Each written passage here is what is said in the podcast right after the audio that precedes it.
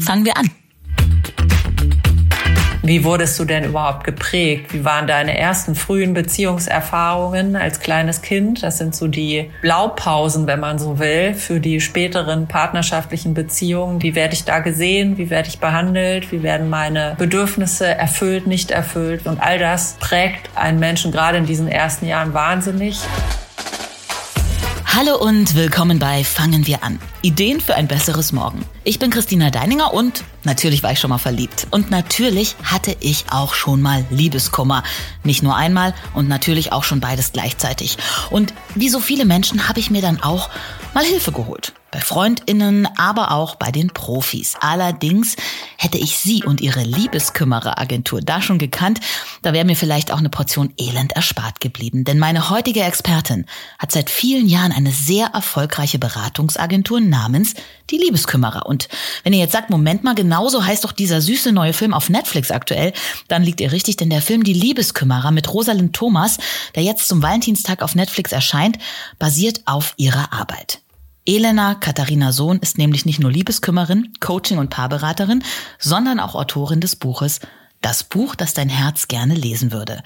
Sie stellt auf den rund 250 Seiten zehn einfache Fragen, die jeder auf dem Schirm haben sollte, wenn er sich fragt, warum es in der Liebe irgendwie nicht so klappt wie gedacht. Ich bin sehr gespannt, heute die Antworten zu finden und möchte gerne lernen, wie das geht. Das richtige Leben und Lieben. Herzlich willkommen, liebe Elena Katharina Sohn, bei Fangen wir an.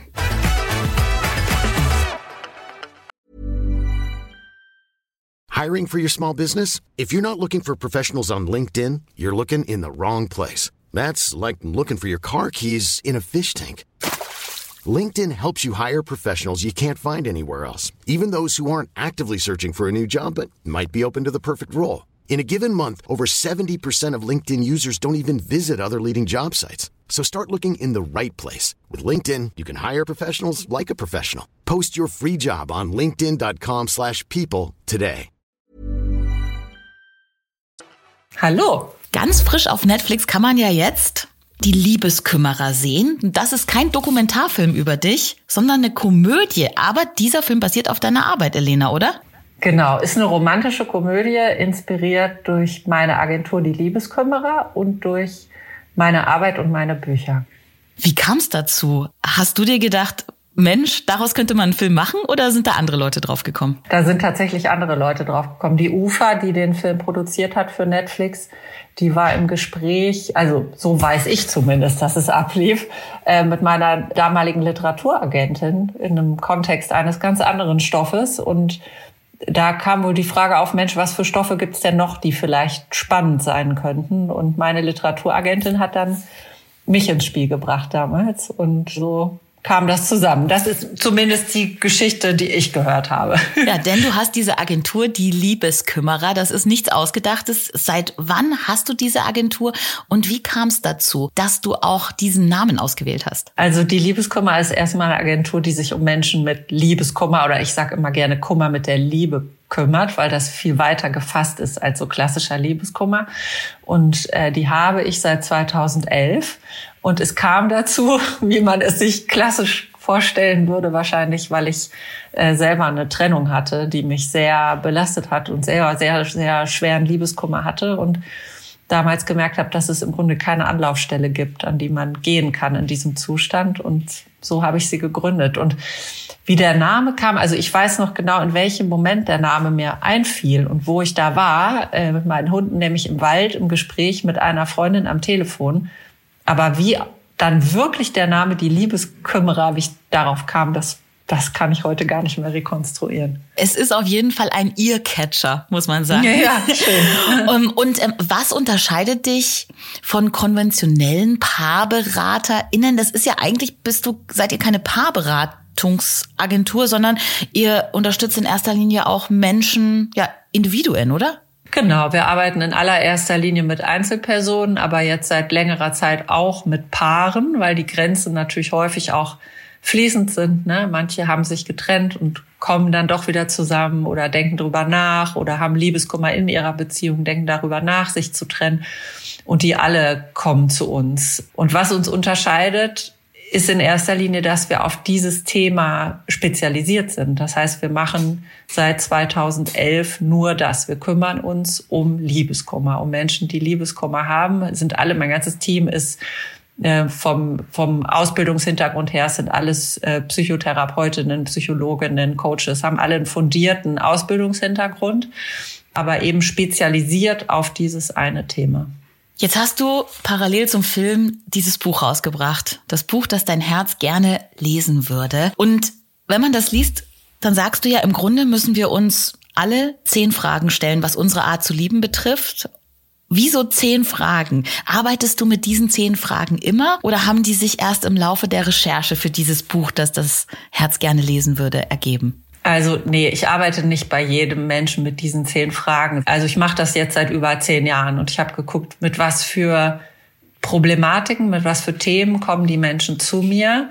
Was sind Fragen, die immer wieder auftauchen und die immer wieder eine Rolle spielen, auch dann für den Liebeskummer, aber auch bei der Lösung häufig dem, ne, der Frage, wie komme ich denn jetzt raus aus dem Liebeskummer? Gibt es so spezielle Fragen? Einige tauchen da eben auf, die man sich stellen kann. Und insofern sind diese zehn Fragen so ein bisschen wie so eingedampft Know-how aus elf Jahren die Liebeskümmerer.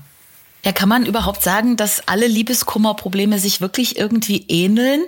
Warum wollen wir überhaupt so dringend lieben? Weil äh, es scheint ja doch immer wieder auch Kummer zu bringen. Ja, das stimmt. Und das finde ich häufig, da finde ich, da gibt es so eine ganz große Schere in der Wahrnehmung, dass alle glorifizieren die Liebe und die Liebe ist das größte Ziel und alle wollen lieben und jeder hat äh, sofort intuitiv ein Verständnis dafür, wie wichtig die Liebe ist. Aber der Liebeskummer, über den wollen viele dann irgendwie doch nicht so richtig reden, obwohl meinem Gefühl nach eher so die einfach total nachvollziehbar der Preis ist, mit dem die Liebe kommt oder die, ne, die ist halt die Kehrseite dieses Gefühls und er gehört auch irgendwie natürlich einfach dazu. Jetzt weiß ich die Eingangsfrage gar nicht mehr, die du gestellt hast.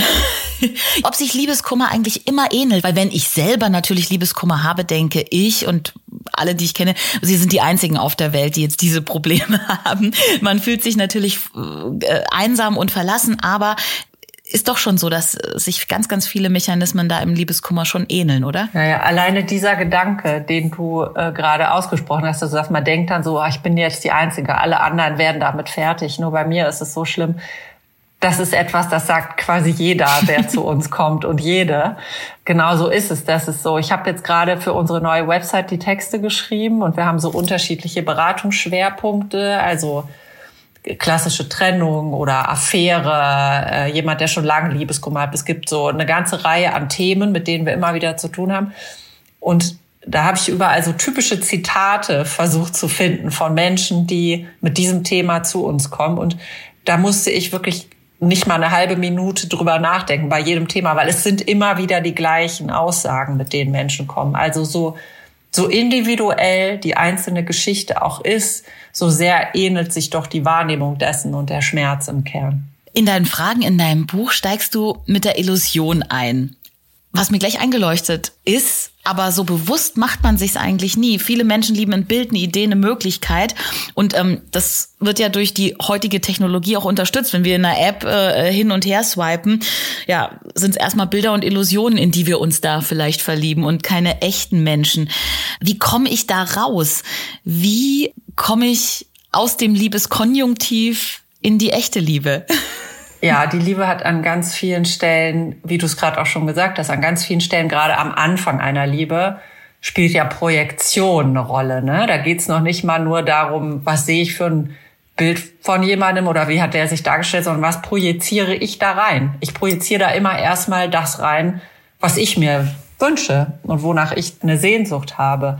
Und insofern, es gibt häufig so, gerade in Zeiten von Online-Dating gibt es so häufig so Liebesgeschichten in Anführungszeichen, die Hals über Kopf starten und äh, ganz, ganz schnell, ganz, ganz groß scheinen. Und diese sind aber auch häufig die, die ganz schnell wieder zerplatzen, weil sie eben mit der Illusion gearbeitet haben oder mit der Projektion. Das heißt, ich verlieb mich mehr in das Bild, das ich mir von jemandem gemacht habe, als in die Person selbst. Und daraus komme ich, indem ich mir die Zeit und die Muße und die auch die Offenheit nehme, zu gucken, okay, wen habe ich denn da wirklich mir gegenüber, indem ich also nicht so meine eigenen Sehnsüchte und Projektionen sprechen lasse, sondern offen bin dafür, wer der authentische Mensch ist, der mir gegenüber ist. Das kann ja auch im wahren Leben passieren. Du beschreibst in deinem Buch ja eine, eine Kundin, die in ihren Nachbarn, glaube ich, verliebt war und eine eigene Liebesgeschichte, einen eigenen Liebeskosmos da rein interpretiert hat, der gar nicht objektiv vorhanden war, ja? Also würdest du sagen, dass das ein Phänomen ist, was also nicht erst durch Dating-Apps entstanden ist? Nein, natürlich, das gibt es. Also der Fall der Klientin, den ich da schildere, der ist natürlich sehr auf eine Art speziell und extrem, aber ich schreibe halt auch wiederum auch wieder nicht, weil in Nuancen passiert es eben täglich und überall. Sie hat sich über lange, lange Zeit in eine Illusion verrannt davon, dass äh, sie war in ihren Nachbarn verliebt und meinte Zeichen zu sehen, dass er das genauso sieht und dass es jetzt bald auch gut wird mit den beiden und ich schildere das ja dann im Buch auch, wie ich mit ihr genauer hingeschaut habe und am Ende einfach rauskommt, dass sie vor echten Kontakten, vor echten Begegnungen mit Menschen hat sie eigentlich große Angst. Und sie verrennt sich in dieses Fantasiegebilde auch, um nicht spüren zu müssen, dass sie im echten Leben eigentlich ziemlich einsam ist. Und sich so einem gedanklichen Prozess zu stellen und das anzuerkennen an sich selber und das zu sehen, dass da hatte ich großen Respekt vor dieser Frau, die am Ende das dann eben für sich auch in Anführungszeichen erkannt und eingesehen hat. Und in diesem Moment, als sie das erkannt hat, da beginnt die eigentliche Arbeit dann erst zu gucken, okay, was können wir denn tun, damit du dich nicht mehr so einsam fühlst und warum ist es für dich überhaupt so schwer, mit anderen Menschen in Kontakt zu kommen? Ja, Stichwort Einsamkeit. Es gibt ja viele Menschen, die sind nicht einsam, die lieben, die sind in einer Liebesbeziehung, aber darüber schreibst du ja auch, es ist vielleicht gar nicht die eigene Art zu lieben oder der eigene Liebesweg. Du beschreibst zum Beispiel äh, Philippa, heißt sie, glaube ich, in dem Buch. Mhm. Eine Frau, die ein scheinbar perfektes Leben führt mit einer äh, Verlobung und anstehenden Hochzeit, glaube ich. Aber es war eben nicht ihr Leben. Das ist auch eine Frage, die wir uns stellen müssen, oder? Hm, ja, ganz klar. Das kennen vielleicht auch ganz viele, dass man manchmal sich in Liebesgeschichten oder in Konstellationen hineinbegibt, weil man das Gefühl hat, das ist so vielleicht die Erwartung der Gesellschaft im Großen, aber häufig auch so des, des direkten Kosmoses, den man um sich herum hat, Familie, Freunde, gerade Familie spielt da häufig eine Rolle. Ne? Also der berühmte Großvater oder Großonkel, der auf dem Familienfest immer wieder fragt, und hast du denn jetzt einen? Klappt's denn jetzt? Und so. Wo dann so ein Versagensgefühl dazu kommt und schwuppsiwupps befindet man sich in irgendeiner Konstellation einfach nur, in Anführungszeichen, um jemanden zu haben. Und das ist keine gute Voraussetzung für eine echte, wahrhaftige Partnerschaft mit echter Nähe und überhaupt mit jemandem, der wirklich, wirklich zu mir passt, weil ich mir den gewünscht habe oder weil ich diesen Menschen in meinem Leben haben möchte und nicht bloß, weil ich einfach irgendjemanden haben will. Da geht's ja auch ums große Thema Loslassen was, äh, denke ich, auch einen großen Stellenwert einnimmt in Sachen Liebeskummer. Sowieso immer, also bei Philippa, Glaubenssätze und Traditionen loslassen, die man so gelernt mhm. hat. Viele Menschen müssen wohl die Vergangenheit auch loslassen oder Illusionen loslassen, um besser zu lieben. Aber warum halten wir so gerne daran fest, obwohl wir doch eigentlich wissen, dass vielleicht mit dem Loslassen auch der Kummer weggeht? Mhm.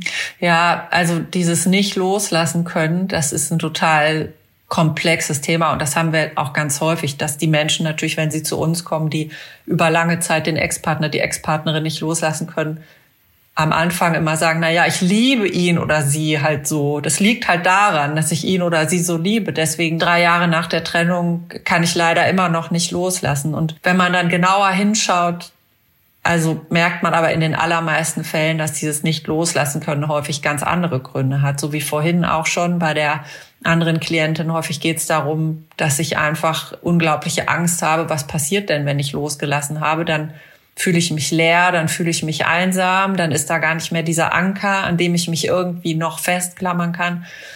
Und darum geht es dann herauszufinden, warum halte ich denn wirklich fest? Also geht es wirklich um die Emotion oder was spielt da noch eine Rolle bei mir? Gibt es denn auch Klienten, Klientinnen, wo es wirklich um die Emotion geht? Oder ist es zum großen Teil sind es andere Themen, die einen hindern, loszulassen? Wenn es so, so lange nicht gelingt, loszulassen und wenn es mich zusätzlich massiv in meinem eigenen Leben einschränkt, ne, die Leute, die zu uns kommen, da ist dann ja so, die fühlen sich, ne, die sind dauernd traurig, die haben, können häufig nicht mehr arbeiten, die haben vielleicht körperliche Symptome, fühlen sich komplett hoffnungslos. Und da muss man sagen, da steckt immer ein eigenes Thema dahinter. Man könnte sich aber auch vorstellen, dass jemand lange nicht loslässt, weil er wirklich immer noch große Gefühle für jemand anders hat. Aber dass das eigene Leben irgendwie weitergeht und dass der Mensch sich trotzdem gut fühlt. Und dann, klar, das, das kann es auch geben. Aber das sind nicht die Menschen, die zu uns kommen. Zu euch kommen viele Menschen und über weitere Liebesfragen reden wir gleich. Wir machen bei Fangen wir an jetzt in der Mitte immer ein ganz kurzes Yin und Yang Entscheidungsspiel mit zwei Begriffen, die ich dir gebe. Du darfst ja. dich für den einen, den anderen, beide oder keinen entscheiden. Bist du dazu bereit, Elena? Sofort. Los geht's. Okay. Alles sagen oder auch mal die Klappe halten? Beides. Suchen oder finden? Mm, suchen. Seminar geben oder an einem Seminar teilnehmen? Beides. Draußen oder drinnen? Draußen. Wellnesshotel oder Sportreise? Sportreise. Allein in die Berge oder zusammen ans Meer? Beides. okay, und äh, das letzte. Ehe oder eher nicht? Ehe. Okay. Ja, du bist auch verheiratet, oder? Das muss man sagen. Das muss man sagen, ja. Mhm. Also eher nicht ist mir zu stark. Ich finde, natürlich gibt es ganz viel andere Modelle als die Ehe, aber eher nicht klingt so bloß keine Ehe. Und das, mhm. da, das sehe ich nicht so. Naja, bei der Ehe, und darüber schreibst du ja auch, geht's für viele Menschen um so eine Sicherheit, die man sich erhofft, glaube ich, wenn die Liebe vertraglich festgehalten wird. Also wenn man verheiratet ist, dann ist man in trockenen Tüchern, geschützt vom Liebeskummer, aber wir alle wissen, dass das natürlich eine Illusion auch ist, wenn man die Scheidungszahlen anschaut. Trotzdem heiraten ja hat man den Eindruck, aktuell viele Leute, gerade junge Leute, äh, sehnen sich danach, das Puzzlestück zum Glück zu finden. Und da kommt ja auch eine spannende Liebesfrage zum Zuge, nämlich die, ob man sich auch selber liebt, oder? Hm. Ich finde das ganz interessant, dass du das sagst, dass du das Gefühl hast, es gibt, ich kenne da keine statistischen Daten, ob es jetzt wirklich so als Trend wieder im Kommen ist. Oder ich weiß nicht, dazu kenne ich überhaupt gar keine Daten. Ich kann nur sagen, bei uns in der Praxis erlebe ich eher, dass sehr viel es jetzt immer um offene Beziehungen und um alternative Partnerschaftsmodelle geht. Aber auch dazu habe ich leider keine äh, statistischen Daten. Und das Thema sich selbst lieben, das klingt, finde ich, immer schnell so abgedroschen. Ähm, und Selbstliebe als Begriff ist natürlich auch sehr groß. Es geht mehr um Selbstakzeptanz in all ihren Facetten. Ne? Also sich anzuerkennen mit allem Guten, aber vielleicht auch allem nicht so Guten, was zu einem als Person gehört und das zu akzeptieren. Und wenn einem das gelingt, das ist definitiv schon mal der aller, allerwichtigste, die allerwichtigste Voraussetzung, um auch eine erfüllte, stabile Partnerschaft führen zu können. Ja, du beschreibst es eben an diesem Liebeskümmerer-Stammtisch, so eine Situation mhm. in deinem Buch, wo sich Menschen treffen, sich über ihren Liebeskummer unterhalten und am Ende sich so ein bisschen rausstellt, ja, dass es immer um die Suche geht, vollständig zu werden und dass die eigentlich nie von Erfolg gekrönt sein wird. Ja, der Erwartungsdruck an Partnerschaften, wenn man so rangeht, ist viel zu groß und das Konfliktpotenzial, was damit einhergeht, Enttäuschungspotenzial. Also erstmal dafür zu sorgen, dass ich selber glücklich, für mich zufrieden im Leben stehe und stabil, ist das Beste, was ich mitbringen kann in eine Partnerschaft. Was du gerade meintest von den äh, Menschen, dass sie aus deiner Sicht gar nicht mehr so die Ehe vielleicht wollen oder von, von so einer Partnerschaft für immer träumen. Ich persönlich habe den Eindruck, dass es da so zwei so Lager gibt, ne? wie in unserer Gesellschaft gerade leider so ein bisschen der Trend ist, ne? Schwarz oder weiß. Meine Kinder sind Teenager und da merke ich so richtig, dass die einen träumen von dieser Hochzeit und Familie und sesshaft werden und keine Sorgen haben, das gute Leben, das sichere Leben. Und die anderen sagen, nee, ich will raus in die weite Welt und alles erleben. Also es sind so richtig zwei Extreme. Mhm. So ist es, glaube ich, oder? Ja, könnte sein. Also wie gesagt, ich kenne keine statistischen Ne, ich könnte nicht sagen, wie entwickelt sich das jetzt konkret. Ich sehe, dass diese Strömungen offene Beziehung, alternative Lebensmodelle, dass das schon ein Thema ist, was sehr im Kommen ist und sehr diskutiert wird und auch untersucht, also erforscht wird. Aber ich kenne einfach keine konkreten Daten. Na gut, bei der offenen Beziehung geht's ja um das große Thema Monogamie und kann man es so auch sagen, die Liebeskümmerer, die hätten weniger zu tun, wenn es nicht so viele Probleme mit der Monogamie gäbe, oder? Ja, das ist mal klar. Das ist ja eigentlich auch interessant. Das Thema Monogamie wird ja bei vielen äh, Liebesratgebern ausgelassen. Aber bei dir, du hast auch ein Kapitel zum Thema offene Beziehung geschrieben. Genau, weil ich, wie gesagt, das Thema immer mehr besprochen wird und weil ich es ein ganz ähm, wichtiges Thema finde. Ich schreibe ja im Buch von den Grenzen der Monogamie und dass jeder die für sich auch in einer Partnerschaft man als Paar die ausloten muss und da immer im Gespräch zu sein muss. Ich finde es nicht unbedingt von Vorteil immer, wenn diese Grenze starr ist. Es ist aber auch nicht okay, sie zu überschreiten, ohne drüber gesprochen zu haben. Also für mich ist das Entscheidende die Frage, was passiert an der Grenze der Monogamie? Wie schaffe ich es als Paar, wenn diese Grenze erreicht ist, miteinander zu kommunizieren und dass da keine Lüge stattfindet, sondern Offenheit und Diskurs innerhalb der Beziehung. Ja, ich glaube, das Schwierige, ich weiß nicht, ob du die Erfahrung machst, ist, dass wir ja so wenig Beispiele haben. Also das, das Normale, was uns durch alle Medien, durch Erzählungen, durch unsere Eltern, Großeltern, die Gesellschaft vorgelebt wird, ist eben die Monogamie und die Ehe und die lange mhm. Partnerschaft. Und ich glaube, die Konflikte, gerade wenn es um offene Beziehungen oder Nicht-Monogamie geht, ist, wie mache ich es überhaupt? Ich äh, habe ja so wenig Beispiele, an denen ich mich orientieren kann.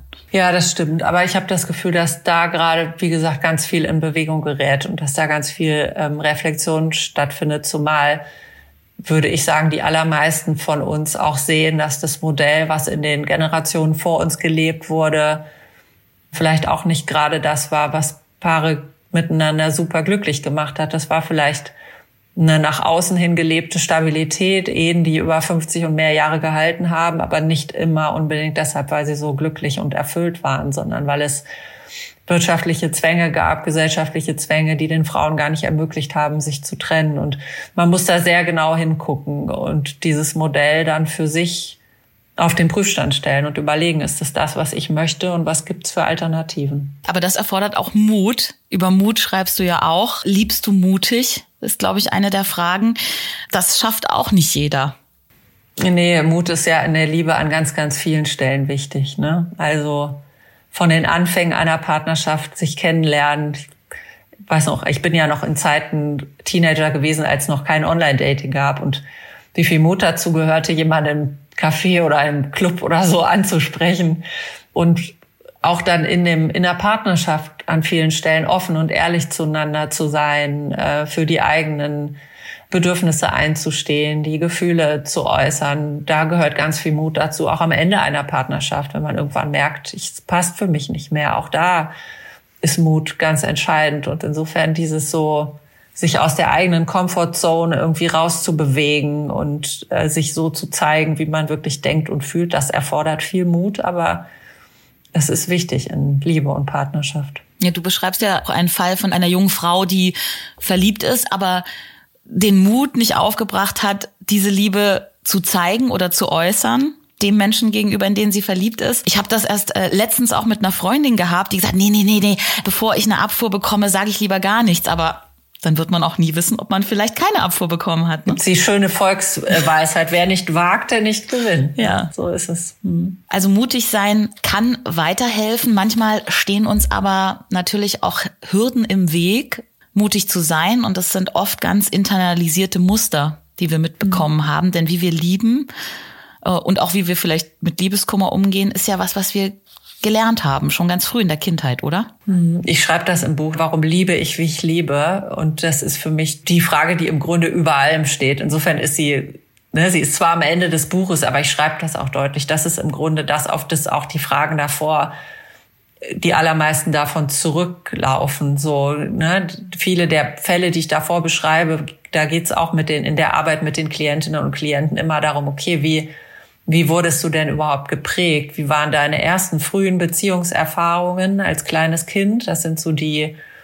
ja, die, die Blaupausen, wenn man so will, für die späteren partnerschaftlichen Beziehungen, die entstehen eben schon häufig in diesen ganz frühen Jahren, in der in Anführungszeichen Liebesbeziehung zu den Eltern. Wie werde ich da gesehen? Wie werde ich behandelt? Wie werden meine Bedürfnisse erfüllt, nicht erfüllt? Welche Abbrüche erlebe ich? Welche Stabilitäten erlebe ich? Und all das prägt einen Menschen gerade in diesen ersten Jahren wahnsinnig und kann eben dazu führen, dass ich Dinge, die ich in meinem früheren kindlichen Leben erlebt habe, dass ich die später in meinen Partnerschaften wiederfinde oder dass ich die dort mit hineintrage. Und jeder, der Liebeskummer hat und der vielleicht auch wiederkehrenden Liebeskummer hat, Beziehungsprobleme hat, da ist es absolut sinnvoll, mal zu überlegen, wo komme ich denn überhaupt her? Warum liebe ich denn auf diese Weise, auf die ich liebe? Und welche frühen Prägungen, Glaubenssätze, Muster sind da in mir entstanden? Und kann man die überwinden? Ich finde, wenn man dein Buch liest, das gibt einem ganz viel Hoffnung, weil du da einen Klienten hast,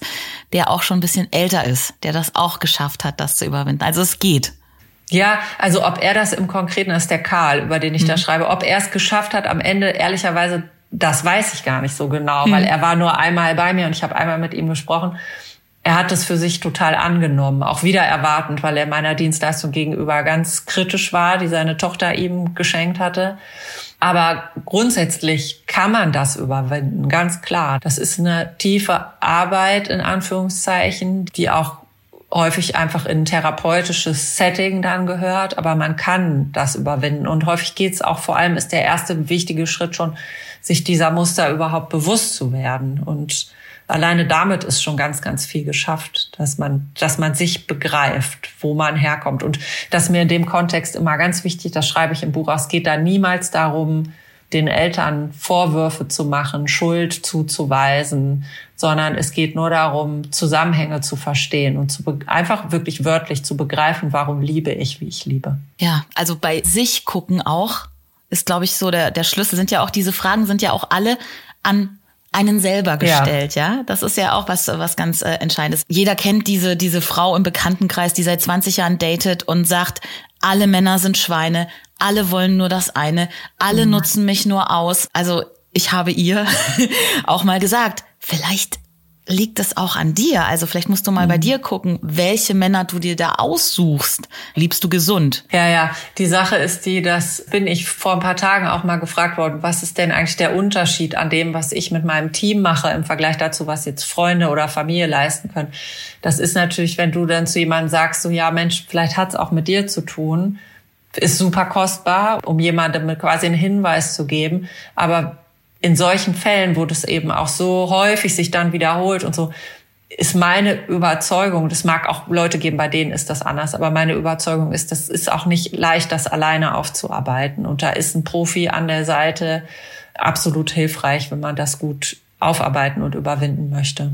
Dafür gibt's euch. Wie viele Menschen habt ihr in den letzten ja jetzt 13 Jahren beraten. Weißt du das? Also die genaue Beratungszahl ist, ist häufig so verschwimmt es so ein bisschen, weil wir in so vielen unterschiedlichen Kontexten mit Menschen in Berührung kommen. Ich habe geschrieben, wir hatten Kontakt zu mehreren tausend Fällen inzwischen, ja. Wahnsinn. Mhm. Und ist dein Eindruck in, ist ja jetzt schon über ein Jahrzehnt, wird die Liebe einfacher, komplizierter? Hat sich was verändert in diesen Jahren? Also, das ist eine echt interessante Frage. Ich weiß nicht, ob die Liebe im Kern komplizierter wird. Also ich glaube, die Rahmenbedingungen, dadurch, dass sie viel mehr Offenheit bieten heute, als vielleicht noch jetzt nicht unbedingt als vor elf Jahren, als ich oder zwölf Jahren, als ich gestartet bin, aber als vor 50 Jahren vielleicht. Ne? Ist ja heute die, die Möglichkeiten sind ganz andere, als sie damals war alles sehr klar vorgegeben, wie läuft eine Partnerschaft. Und heute gibt's eben verschiedene Wahlmöglichkeiten und theoretisch braucht man gar keine Partnerschaften zu führen. Ne? Als Gerade jetzt geht es um Frauen dann dabei, weil sie wirtschaftlich unabhängig sind. Aber ob die Liebe als Emotion und das, was dann wirklich stattfindet, dadurch schwieriger geworden ist, das könnte ich nicht sagen. Ich würde sagen, die Liebe als Gefühl im Kern, die ist wahrscheinlich recht unveränderlich und als schönes Gefühl, muss man sagen. Absolut. Sind wir auch schon fast am Ende von Fangen wir an angekommen und da frage ich unsere ExpertInnen immer nach einer Vision. In deinem Fall für ein besseres Lieben im Jahr 2024. Hast du da eine?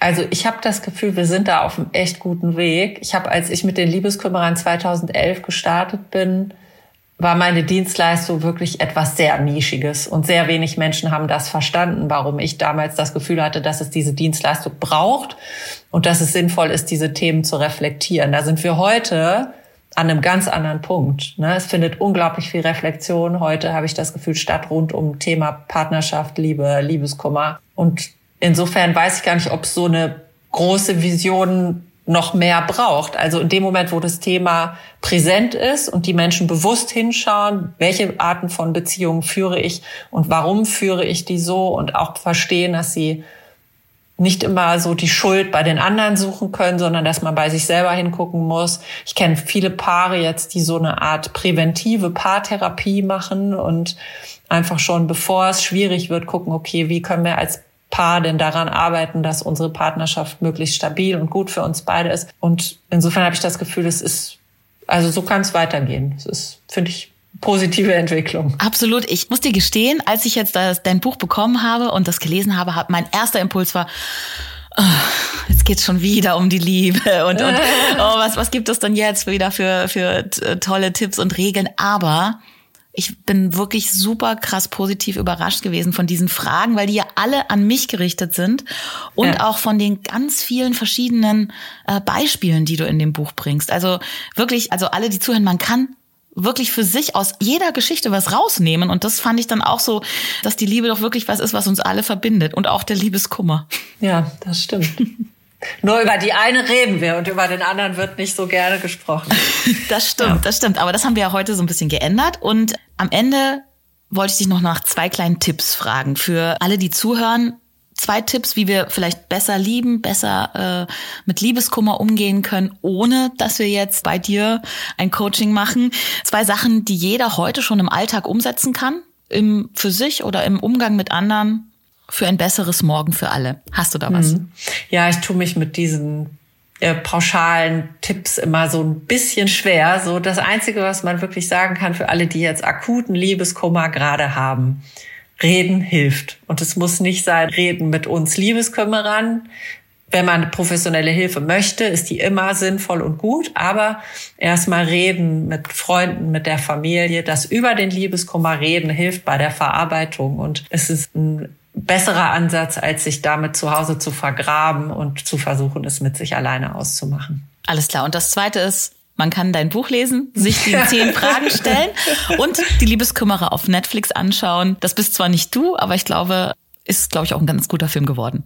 Die Geschichte, das muss ich dazu sagen, die Geschichte ist wirklich komplett fiktional. Die ist okay. inspiriert durch äh, meine Agentur und unsere Arbeit, aber die Geschichte als solche hat mit mir als Person oder mit dem, was wir als Liebeskümmerer machen, dann nur noch wenig zu tun. Aber es ist eine spannende Arbeit, glaube ich, und auch wahrscheinlich auch eine sehr erfüllende, denn du strahlst. Ja, das stimmt. dann danke ich dir für dieses schöne Gespräch. Danke Elena, dir auch. Und viel Erfolg weiterhin. Danke, danke. Das war Fangen wir an. Ideen für ein besseres Morgen wenn ihr neugierig geworden seid und Lust habt auf mehr. Das Buch von Elena Katharina Sohn heißt Das Buch, das dein Herz gern lesen würde. Zehn Fragen für ein glückliches Lieben. Und es ist im Heine Verlag erschienen. Ich bin Christina Deininger und ich freue mich, dass ihr dabei wart. Ich hoffe, ihr habt was mitgenommen und fangt vielleicht wirklich spätestens morgen an, was in eurem Heute für unser aller Zukunft zu verändern. Fragt nicht, wie die anderen lieben, sondern stellt euch selber mal Fragen. Liebt ihr mutig? Liebt ihr frei? Liebt ihr selbstbestimmt? Und denkt immer dran, ihr seid nicht allein. Die Liebe und der Liebeskummer betreffen uns alle. Gut, wenn wir darüber miteinander sprechen. Wir freuen uns über eure Rückmeldung. Am meisten natürlich über eine Bewertung auf der Podcast-Plattform eurer Wahl oder per Mail an podcast.penguinrandomhouse.de. Ja, und jetzt einfach abonnieren und keine Folge mehr verpassen. Fangen wir an.